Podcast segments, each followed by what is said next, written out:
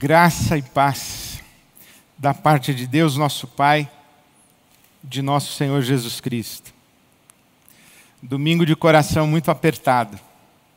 Como disse o Baruch, domingo para dar abraços, abraços. Abraços à distância, por isso o coração aperta muito. Nesses dias, nesses últimos dias, inclusive, tenho convivido com a pergunta quando é que a IBAB vai voltar. Quando é que a IBAB vai voltar às suas atividades presenciais? Claro, com todos os protocolos, distanciamento, máscara, álcool em gel para todo mundo, a cautela dos contatos, enfim, as pessoas me perguntam com certa insistência, pastor, quando é que a IBAB vai voltar? E sabe que nesse momento há, há muita divisão e muita confusão de opiniões. Eu encontro pessoas que me dizem: a IBAB ainda não voltou? E eu digo: não, como assim? Todas as igrejas estão voltando. Mas ao mesmo tempo, eu encontro gente que diz: Pastor, a IBAB ainda não voltou, né? Eu digo: não. Falou: parabéns, muito bem. Então hoje é um tempo de muita angústia, de perguntar quando e de perguntar como a IBAB vai voltar. Eu, apesar de toda a falta e apesar de toda a saudade e apesar do coração apertado de estar aqui num domingo com esse auditório vazio, como disse o André, sem o barulho das crianças, sem a correria da criançada, sem sem a alegria da nossa comunhão, do nosso encontro, da nossa celebração, apesar da falta e da saudade, eu penso que o tempo ainda exige cautela. A pandemia não acabou. O que está acontecendo é um esgotamento de todos nós quanto ao distanciamento quanto ao chamado isolamento social. Então nós estamos esgotados, mas a realidade do lado de fora não mudou. E eu penso comigo: os, os cinemas não voltaram, as salas de teatro não voltaram, a torcida ainda não está na arquibancada nos jogos de futebol, nos estádios. Então, por que, que as igrejas estão abertas e por que voltamos e por que voltaram? Eu tenho perguntas e, graças a Deus, não faço essas perguntas sozinho. Graças a Deus, eu não decido sozinho a vida da IBAB. Nós temos uma governança, nós temos um comitê de saúde, os profissionais médicos que nos orientam. E eu quero garantir a você que nós estamos ocupados, nós estamos diligentes, nós estamos conversando, nós estamos orando e pedindo a Deus sabedoria para o quando e como voltar, priorizando a nossa segurança, priorizando a nossa saúde, priorizando a sua segurança e de toda a nossa comunidade. Então eu quero encorajar você a orar por isso. Ore pedindo a Deus que nos dê um caminho e que nos dê discernimento para a hora certa e o jeito certo da IBAB voltar.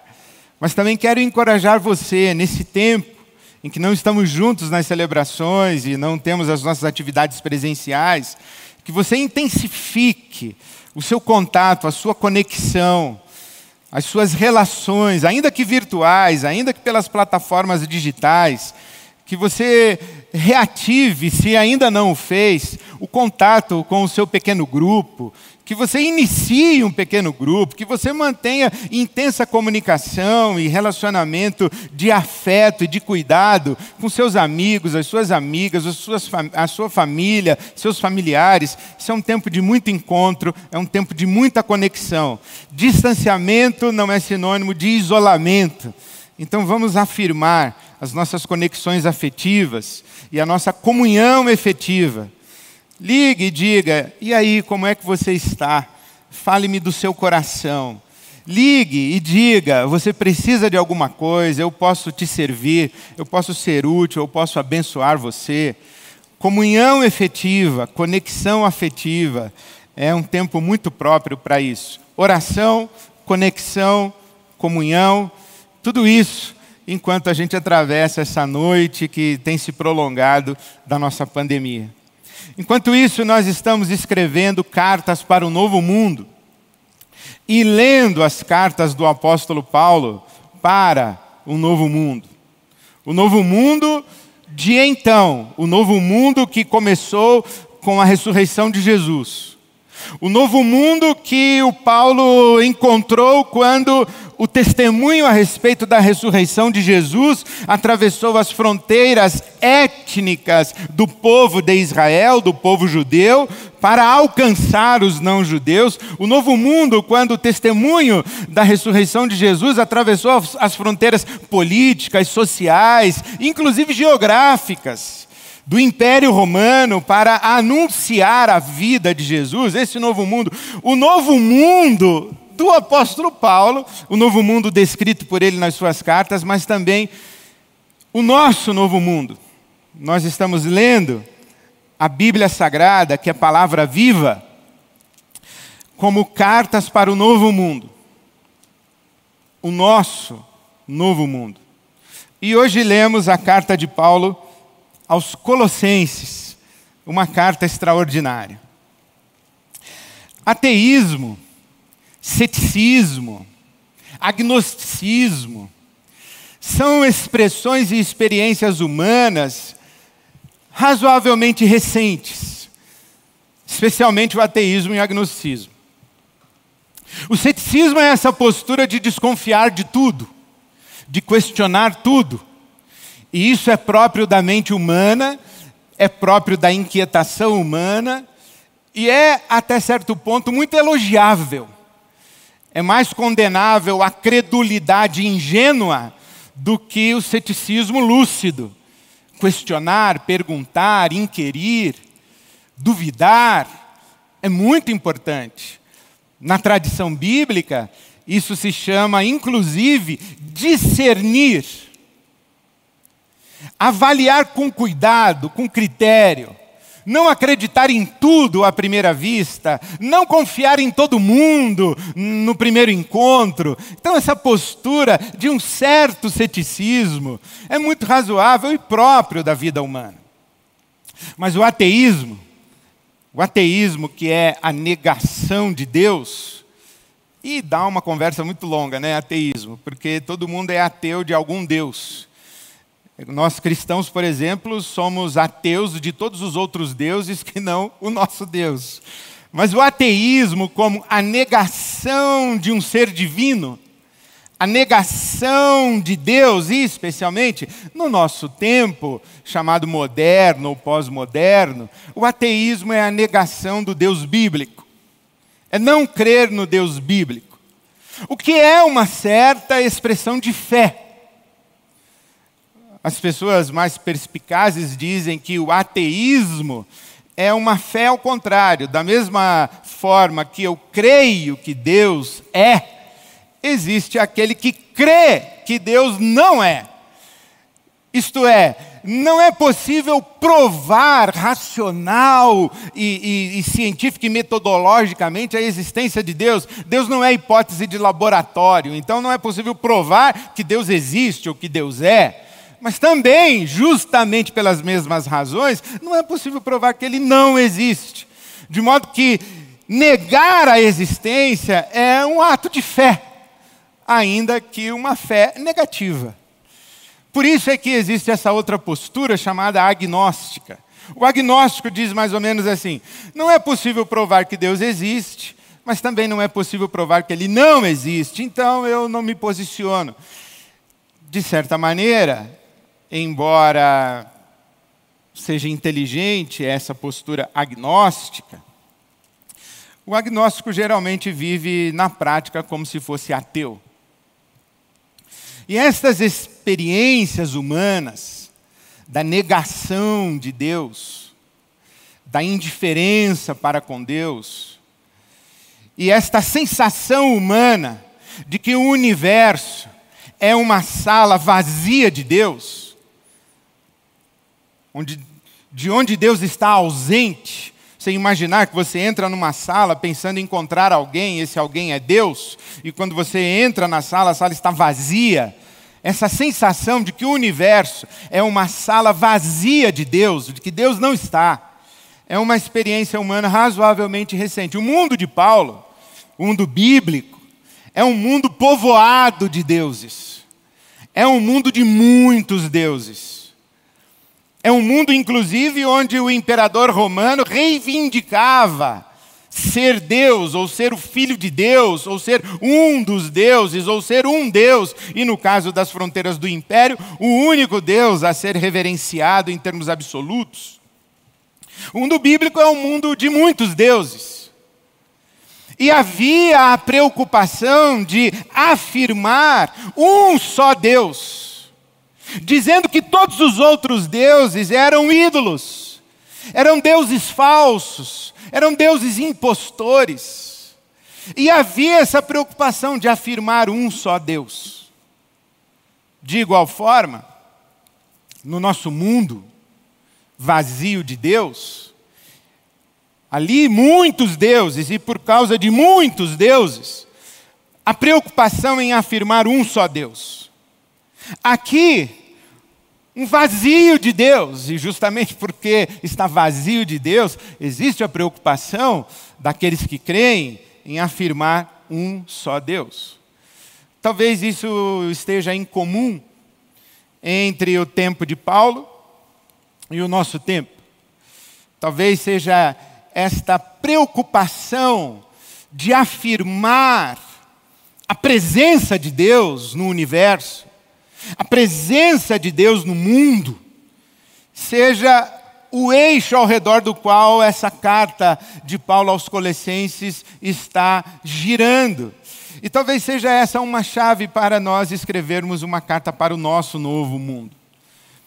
A importância de afirmarmos que o mundo não está vazio de Deus. O apóstolo Paulo escreve e, aliás, um parêntese. As cartas, elas, elas são sempre contextuais. Elas são sempre circunstanciais.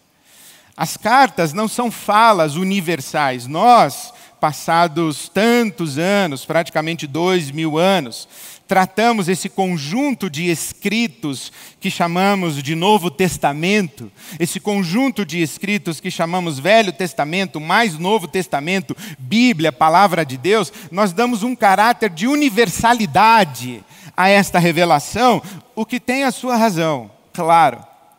Mas a gente precisa entender que estas cartas de Paulo e todos os escritos bíblicos, eles nascem de uma experiência histórica muito localizada. Então, Paulo, quando escreve as suas cartas, ele está falando com um povo específico, com uma comunidade específica, para uma situação específica e estabelecendo um diálogo específico.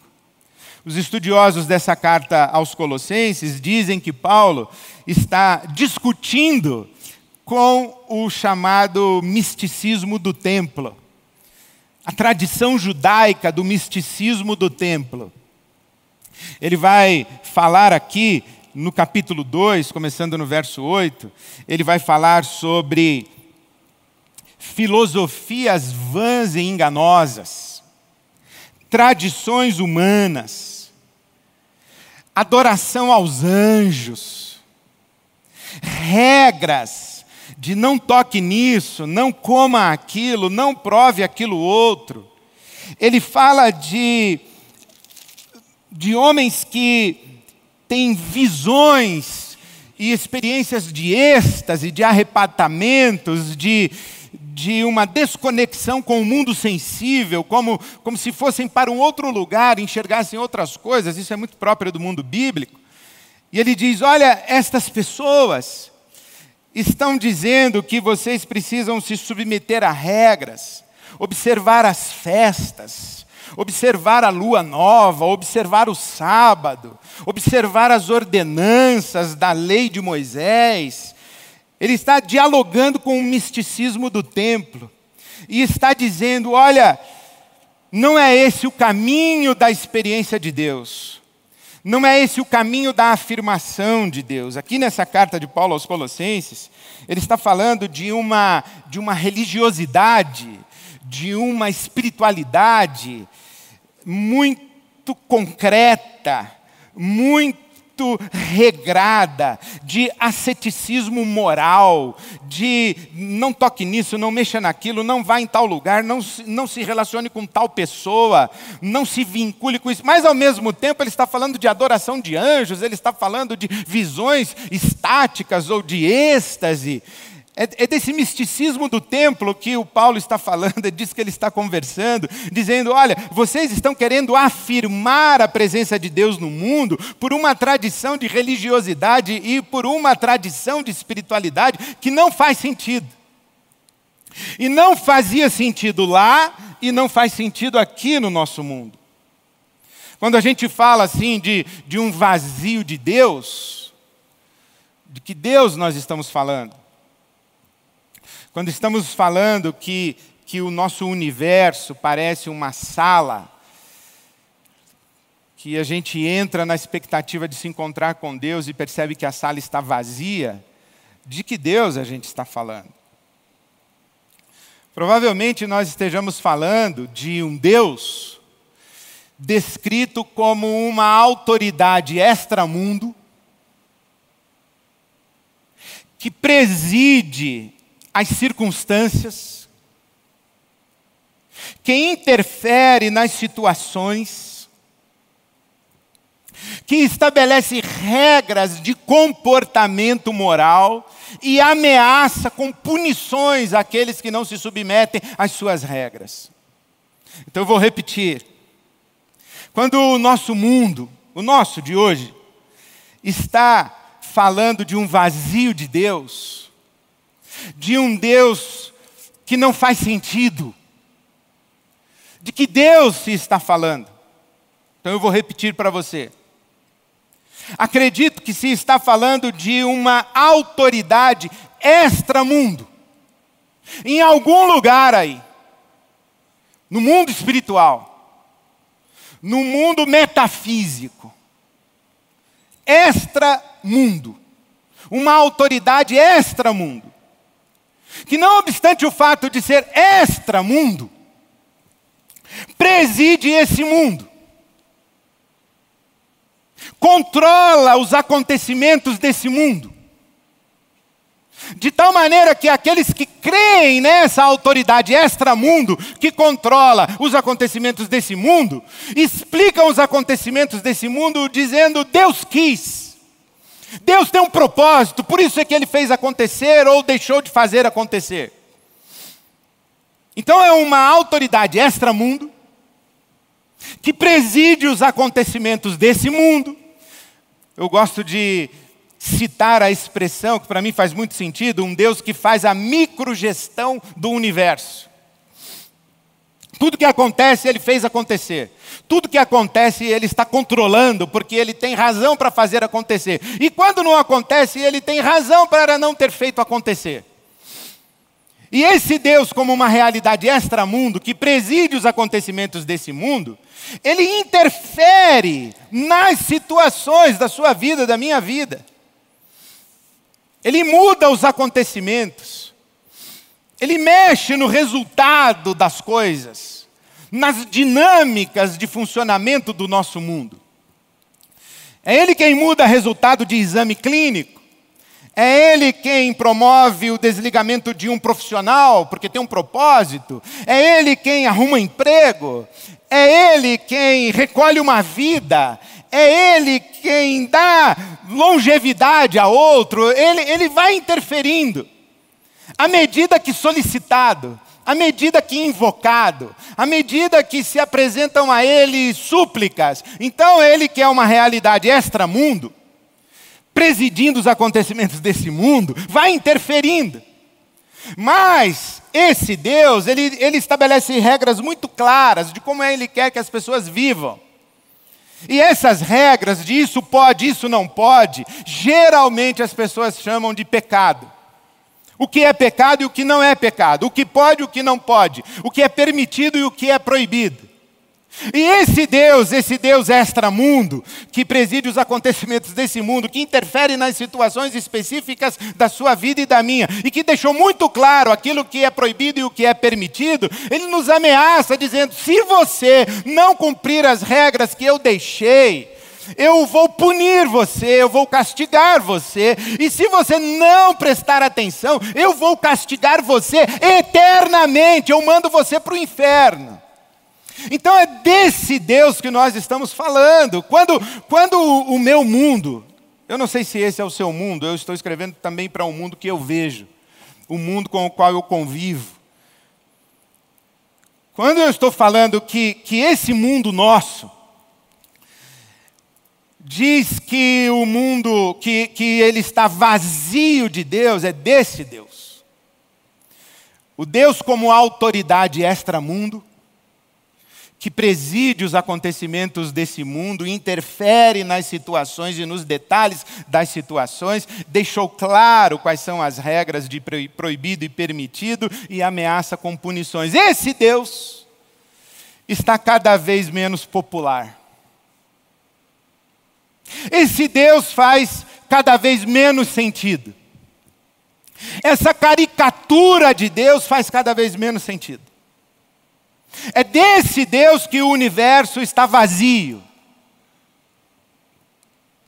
E quando essa expressão de religiosidade, de espiritualidade, vai sendo minada, surge um movimento de resposta, que a gente chama de fundamentalismo que é a preocupação de afirmar com força, de afirmar com convicção e de maneira inclusive violenta, julgadora, condenatória, que sim, existe esse Deus e você tem que crer nele, senão você vai ser punido, castigado e condenado à perdição eterna.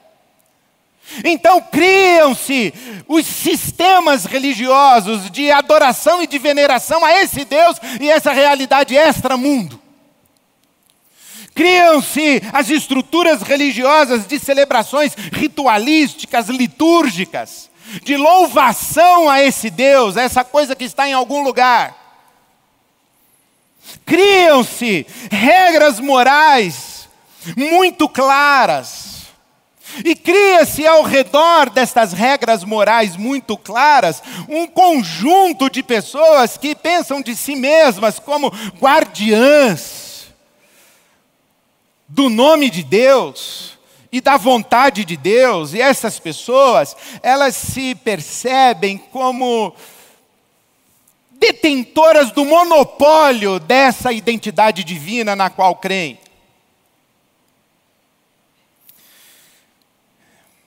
E é essa religiosidade que se torna violenta, que se torna sectária, que se torna uma, uma espiritualidade do medo, uma religiosidade da ameaça, do castigo, em que se fala muito de demônio, de diabo, se fala de gafanhoto, que se fala de praga, e que se fala inclusive da face feroz e irada de Deus, é essa religiosidade que, que ganha força justamente em oposição ao vazio de Deus afirmado no universo.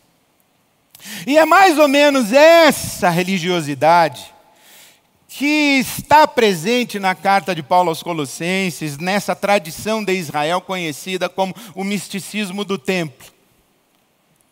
E que Paulo vai dizer que é uma religiosidade baseada em filosofias vazias, tradições humanas, superstições, adoração a anjo. E, e, regras de não toque nisso, não mexa naquilo. E ele diz aqui no capítulo 2 da sua carta que estas, estas regras têm aparência de sabedoria, mas não tem eficácia e não tem poder. Que essa religiosidade estruturada de maneira ritualística, moralista, legalista e de experiências estáticas, experiências de êxtase, de ser possuído pelo Espírito Santo, é que essa espiritualidade, esse tipo de espiritualidade e esse tipo de articulação religiosa tem aparência de poder, mas não tem eficácia, porque não responde ao anseio, o dilema do coração humano. Esse tipo de religiosidade, que é cada vez menos popular e que recebe a força reativa daqueles que acreditam estar defendendo Deus, é esse tipo de religiosidade que não faz sentido, não faz muito sentido, ou cada vez faz menos sentido no nosso mundo. É estranhamente esse tipo de religiosidade que a gente poderia descrever como evangélica. E eu confesso para você o meu profundo conflito. Porque desse Deus, ou dessa representatividade de Deus, eu também sou ateu. E dessa religiosidade, eu também me distancio. E o faço, primeiro, por uma questão de experiência pessoal, não me faz sentido isso. Mas é claro que eu não baseio as minhas convicções, as minhas crenças na minha experiência pessoal. Eu vou ler a Escritura. Eu vou ler o que creio ser a palavra de Deus. Eu vou ler o que acredito ser a revelação de Deus para nós. Eu vou ler as cartas que o apóstolo Paulo escreveu para o novo mundo. E eu me surpreendo de maneira muito feliz e, e agradecendo a Deus, dizendo obrigado, Senhor, porque Paulo apóstolo escreveu uma carta para o novo mundo e talvez ele nem soubesse o quanto essa carta faria diferença nesse mundo que eu vivo hoje no século 21. Talvez ele não soubesse quanta diferença a sua carta para o novo mundo, escrita à igreja de Colossos, combatendo o misticismo do templo de Israel, ele não fizesse ideia de quanto essa carta me alcançaria no século 21 e quanto ela seria relevante, importante e que respostas maravilhosas e extraordinárias essa carta traria. Então eu leio a carta. Agora, eu sei o que você vai dizer e eu concordo com você. Nós não lemos a Bíblia Sagrada e nós não nos aproximamos da palavra de Deus de um modo isento, neutro. As nossas experiências de vida, as nossas experiências pessoais afetam, elas colocam em nós um óculos a partir do qual nós lemos a palavra de Deus. Então, eu quero dar a você uma leitura da palavra de Deus e você pergunta se faz sentido para você ou não o que eu encontro aqui. A primeira coisa que eu encontro é o apóstolo Paulo dizendo o seguinte: o universo não é uma sala vazia de Deus. Não é. O universo não é uma sala vazia de Deus. Na sua Bíblia, das, um dos parágrafos mais essenciais é este de Colossenses capítulo 1, começando no versículo 15 até o versículo 20, quando o apóstolo Paulo diz que Jesus Cristo é a imagem do Deus invisível. Invisível é diferente de inexistente. Invisível é diferente de ausente. Jesus Cristo é a imagem do Deus invisível. Ele é o primogênito de toda a criação, ele, Jesus Cristo. Pois nele, em Jesus Cristo, foram criadas todas as coisas, nos céus, na terra, as visíveis e as invisíveis, sejam tronos ou soberanias, poderes ou autoridades, todas as coisas foram criadas por Ele, Jesus Cristo, e para Ele, Jesus Cristo. Ele, Jesus Cristo, é antes de todas as coisas, e nele, em Jesus Cristo, tudo subsiste. Ele é a cabeça do corpo, que é a igreja.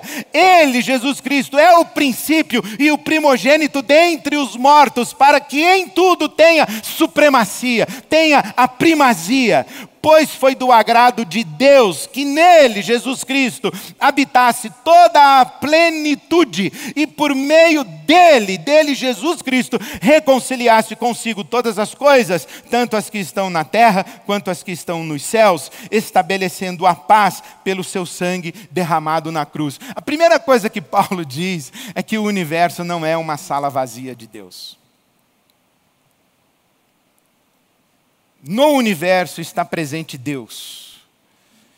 E Deus atende pelo nome de Jesus Cristo. O que Paulo está dizendo é que o Jesus, crucificado e morto, ressuscitado ao terceiro dia, ele é antes, depois, é o primeiro, é o último, está acima, está abaixo, está distante, está atrás, está à frente, está a um lado, está ao outro, está no fundo, está na altura. Ele, Jesus, é o primeiro e o último, é o Alfa e o Ômega, ele é o fundamento, nele subsiste toda a criação, Jesus. E quando o apóstolo Paulo começa a falar sobre a presença de Deus no mundo, ele usa essa expressão aqui maravilhosa, ele fala: Ele, Jesus Cristo, é a imagem do Deus invisível. Olha aqui, deixa eu explicar para você por que, que eu estou dizendo que ele está discutindo com o misticismo do templo de Jerusalém e com o misticismo do templo das religiões de sua época? Porque os deuses tinham seus templos. E o lugar mais importante, o lugar mais importante do templo era o altar onde estava a imagem do Deus venerado naquele templo. Os deuses tinham seus templos. E quando você entrava no templo de um Deus, o lugar mais importante era o lugar onde estava a imagem do Deus adorado naquele templo. E quando o apóstolo Paulo diz que Jesus Cristo é a imagem do Deus invisível, o que ele está dizendo é o seguinte: que o universo todo é um templo. E Deus está presente nesse templo. E Deus tem uma imagem nesse templo. E se você conhece a Bíblia, se você conhece a tradição de Israel, e se você, como os leitores hebreus do apóstolo Paulo, educados dentro da tradição do judaísmo de sua época, se você conhece a Escritura Sagrada, que nós damos o nome de Velho Testamento, quando a gente fala que Deus tem um, uma imagem dentro do universo, que o universo todo é um templo, e nesse templo que é o universo, Deus tem uma imagem. É claro que você vai lembrar de Gênesis capítulo 1, que diz que Deus criou o ser humano à sua imagem, à sua semelhança. A imagem de Deus nesse templo é o ser humano. E o que Paulo está dizendo é que o mais perfeito ser humano, o mais absolutamente humano que esteve e está presente nesse universo é Jesus. Jesus é o humano perfeito. Jesus é o verdadeiramente homem. Jesus é aquele em que em quem a imagem de Deus está perfeitamente expressa, explícita, visível. O que Paulo diz, olha, Jesus é a imagem do Deus invisível, você não consegue ver Deus, por isso que você acha que ele não está. Mas olhe para Jesus e veja, ali está Deus. Jesus é a face mais perfeita de Deus. E ele o é enquanto ser humano. Porque a imagem de Deus no seu universo é o ser humano. E Jesus é o perfeito ser humano, a perfeita imagem de Deus. Deus está presente no humano Jesus. Deus se encarna no humano Jesus. E presente no humano Jesus está presente no mundo através do humano. O ser humano crístico, o ser humano Jesus, o ser humano Cristo é a presença de Deus no mundo. Mas tem um segredo a mais que o apóstolo Paulo revela. Ele diz que este mistério esteve oculto. E que mistério? Não apenas o mistério de que Jesus é o humano perfeito e a perfeita imagem de Deus. Mas um outro mistério é que esse Jesus está em nós, habita em nós. É isso que ele diz aqui em Colossenses capítulo 1, versículos de 26 a 28 quando ele diz que Deus deu a ele, Paulo, a responsabilidade de apresentar a palavra de Deus, Colossenses 1, 25. E qual é a palavra de Deus? É um mistério que esteve oculto durante épocas e gerações, mas que agora foi manifestado aos seus santos. E ele quis dar a conhecer entre os gentios, entre todos, a gloriosa riqueza desse mistério que é Cristo em vocês. Cristo em vocês. Vocês estão em Cristo e Cristo está em vocês. Por isso ele vai dizer: Eu me esforço, eu ensino, eu prego, eu admoesto, eu aconselho, eu advirto, eu exorto, eu encorajo, eu animo, eu instruo, eu corrijo, eu repreendo, eu incansavelmente me dedico a isso. Para quê? Até que Cristo seja formado em vocês. É isso que ele está dizendo. Cristo seja formado em vocês. Aí ele diz no capítulo 2, os versículos, deixa eu achar aqui, Colossenses 2, começando no versículo 6, portanto, 2,6. Assim como vocês receberam Cristo Jesus, o Senhor, continuem a viver nele. Vocês estão nele, então vivam nele. Vocês estão nele, então vivam nele, arraigados, isto é, com suas raízes plantadas nele, arraigados e edificados, com seus fundamentos fincados nele, é Jesus. Ele fala aí mais adiante, no versículo 9: em Cristo, 2,9, em Cristo habita corporalmente toda a plenitude da divindade. Se a gente parar para pensar nisso aqui, habita em Jesus Cristo corporalmente a plenitude da divindade. Deus está presente no humano Jesus Cristo. Deus está presente no humano Jesus Cristo. Nele habita corporalmente a plenitude da divindade porque Ele é o cabeça de todo poder, autoridade, soberania, etc. E vocês, por estarem nele, vocês estão nele, vocês também receberam a plenitude. Olha, isso aqui é extraordinário e maravilhoso. Nós também recebemos a plenitude da divindade. O que Paulo está dizendo é que Deus está presente no mundo através do ser humano em quem ele habita. Jesus Cristo é esse ser humano, mas não somente Jesus Cristo. Todos aqueles que estão em Cristo. Por isso é que ele escreve no capítulo 3 que a nossa vida, capítulo 3, versículo 4, a nossa vida está escondida com Cristo em Deus. E um dia essa plenitude, ela será explícita e perfeita também em nós. Ainda não é, por isso é que Paulo diz: Eu me esforço, eu trabalho até que Cristo seja formado em vocês. É por isso que ele escreve o capítulo 3, e lá no versículo 15 ele diz: Olha, a paz de Cristo esteja em vocês. No versículo 16 ele diz: A palavra de Cristo esteja em vocês. No versículo 17 ele diz: Faça tudo em nome de Cristo, faça tudo por meio dele. Vocês estão nele, é Jesus, é Jesus, é Jesus, nós estamos nele. E aqui a gente volta para o começo da nossa conversa: que Deus não faz sentido. O Deus como realidade extramundo, que preside as coisas desse mundo, interfere aqui, dita regra de comportamento e ameaça com punição. O apóstolo Paulo diz: esse Deus não faz sentido. Deus não é realidade extramundo, Deus está presente no mundo, na pessoa do Filho. E ele não está ameaçando, ele não está gritando palavras de condenação e ditando regra de comportamento. O que ele está fazendo é multiplicando filhos semelhantes ao Cristo.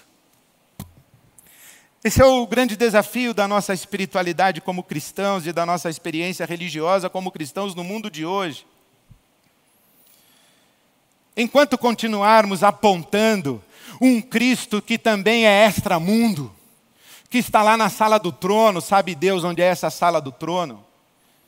que está lá sentado à direita do Pai, que é o leão da tribo de Judá, exaltado, Enquanto estivermos apresentando um Deus como realidade extramundo, que precisa ser invocado, que precisa ser convocado, que precisa da nossa súplica desesperada, gente apodrecendo no seu sofrimento, na sua dor, gritando para esse Deus extramundo, para que ele venha aqui, se digne a vir de lá até aqui para resolver a parada aqui no nosso mundo. Enquanto a gente estiver falando disso, a gente vai estar falando de um vazio, a gente vai estar falando de algo que não faz sentido, a gente vai estar falando de algo que o Evangelho de Jesus Cristo já tornou obsoleto, inócuo e que jogou fora, jogou no lixo, porque Deus está presente no mundo em Jesus Cristo e Jesus Cristo ou está presente em você, ou Ele vai deixar esse mundo vazio mesmo. Ou você é a encarnação de Jesus para esse mundo, ou em você vive o Cristo.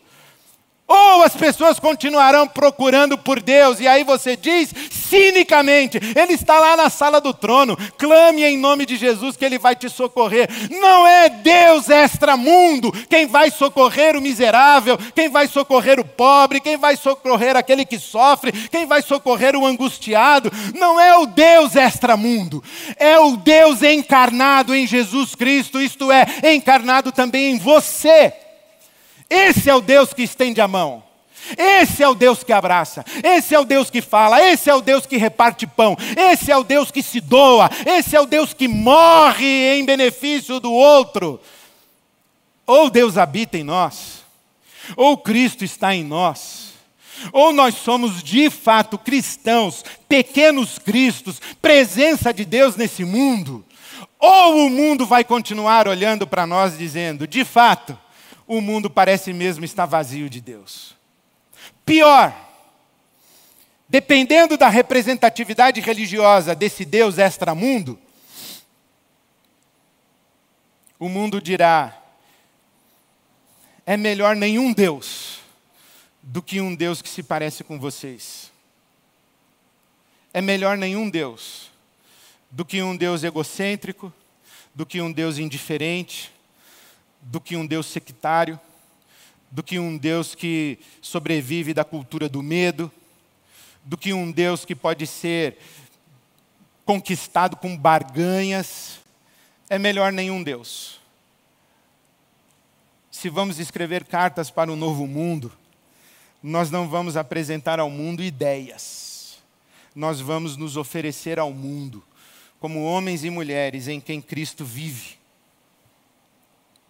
homens e mulheres em quem habita a paz de Cristo, homens e mulheres em quem habita a palavra do Cristo, homens e mulheres que fazem o que fazem, que são o que são, em nome do Cristo, fazem o que fazem e são o que são por meio do Cristo. Karl Rahner, esse extraordinário teólogo, ele disse que no século 21 ou o cristão será um místico, ou não será cristão. O que Karl Rahner quis dizer, e muito provavelmente ele foi beber numa fonte do mestre Eckhart, que é um outro teólogo alemão. O mestre Eckhart dizia que o místico é aquele que viu a face sem véu. Numa referência à carta de Paulo aos Coríntios, segunda carta, capítulo 3, que diz que nós contemplamos a glória de Deus estampada na face de Jesus, e essa glória reflete na nossa face sem véu. E o brilho dessa glória nos transforma à imagem do Cristo que contemplamos. O que esses homens estão dizendo à luz dessa tradição bíblica, é que Cristo é o verdadeiro homem e imagem de Deus presente no mundo. Mas Cristo não é a única imagem de Deus presente no mundo, porque ele se multiplica em você e em mim. E nós, quando contemplamos a glória de Deus na Sua face, somos iluminados por ela e somos transformados de glória em glória ou o mundo vê Deus. No brilho glorioso do Cristo na face daqueles que nele creem, que a ele seguem e que a ele amam, ou o mundo vai continuar tateando em busca de um Deus. A sua responsabilidade e a minha é extraordinária. É nos oferecermos ao mundo como Deus está presente aqui. Como é que eu posso saber disso? Porque eu estou aqui em nome dEle, refletindo para você a glória dEle, sendo para você o seu Cristo. Eu, eu oro a Deus que o Espírito Santo de Deus ilumine seu entendimento, seu coração. E mais do que isso, resplandeça sobre você a glória de Cristo, para que a glória de Cristo resplandeça no mundo através da sua vida. Amém.